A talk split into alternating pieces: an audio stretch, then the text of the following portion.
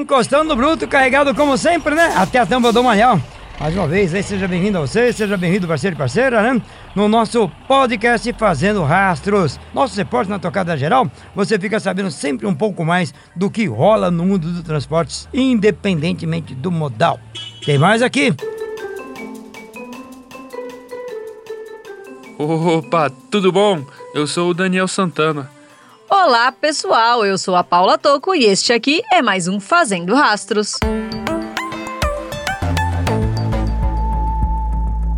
O diesel tá caro aí para você? É, muita gente tem reclamado do preço do diesel, do preço da gasolina também, do etanol, enfim, subiu tudo, né?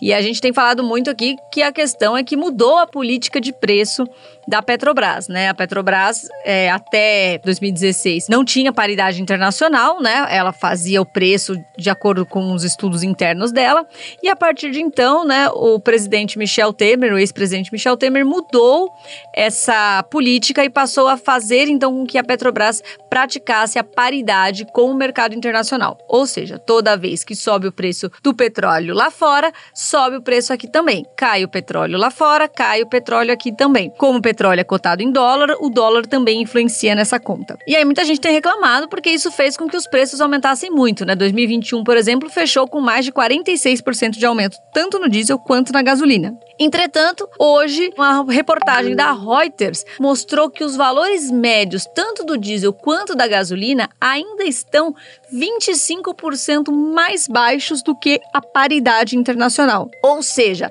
a Petrobras tem demorado para repassar os aumentos internacionais, talvez por conta da pressão social interna no Brasil, talvez por conta da loucura que está o preço do petróleo no momento por conta da guerra da Rússia e a Ucrânia. Né? O petróleo aumentou muito de preço nas últimas semanas, já que a Rússia é um grande exportador de petróleo. O petróleo tipo Brent subiu quase 8% na quarta-feira. O petróleo dos Estados Unidos subiu quase 7%, está no maior nível desde 2011 e internamente isso não tem sido repassado com a rapidez que acontece lá fora pela Petrobras. Então, ou seja, né, a gente embora esteja com os combustíveis internamente muito caros, na verdade eles ainda estão com um preço 25% defasado em relação ao mercado internacional. Isso, obviamente, quer dizer que podemos amargar mais aumentos nos próximos dias ou semanas né? E ainda principalmente se essa guerra entre Rússia e Ucrânia continuar, isso deve afetar ainda mais o preço do petróleo. Obviamente, o preço do petróleo aumentando o preço do diesel e da gasolina aqui no Brasil, aumenta também a inflação do transporte como um todo. Só no ano passado, um estudo elaborado pelo Departamento de Custos Operacionais e Pesquisas Técnicas e Econômicas da NTC Logística mostrou que a inflação para o segmento de carga-lotação foi em média 27,65%. Já o transporte de cargas fracionadas teve uma inflação de 18,58%. Ou seja, a gente já teve uma inflação alta no ano passado do transporte, principalmente por conta do diesel, mas não só por conta do diesel. Arla 32, por exemplo, aumentou mais de 50%. O preço dos veículos em si também aumentou quase 37%, principalmente porque o aço aumentou 100%. A gente teve o problema com a crise de semicondutores, que acabou diminuindo a oferta e por isso aumentou o preço.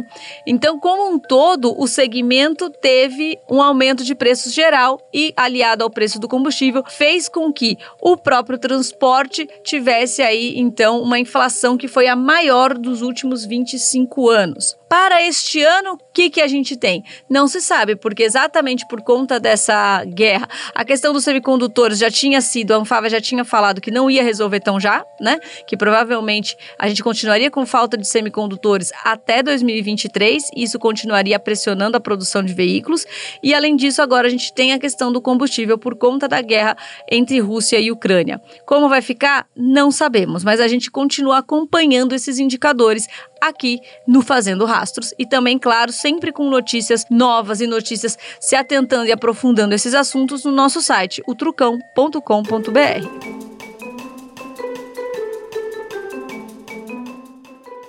E se esse podcast te ajuda a ficar bem informado e entender o que acontece no mundo dos transportes, então ajude outros caminhoneiros, outros estradeiros a também ficarem em dia com as suas informações. Mande o nosso podcast nos seus grupos de WhatsApp, espalhe pra galera para mais gente ficar bem informada.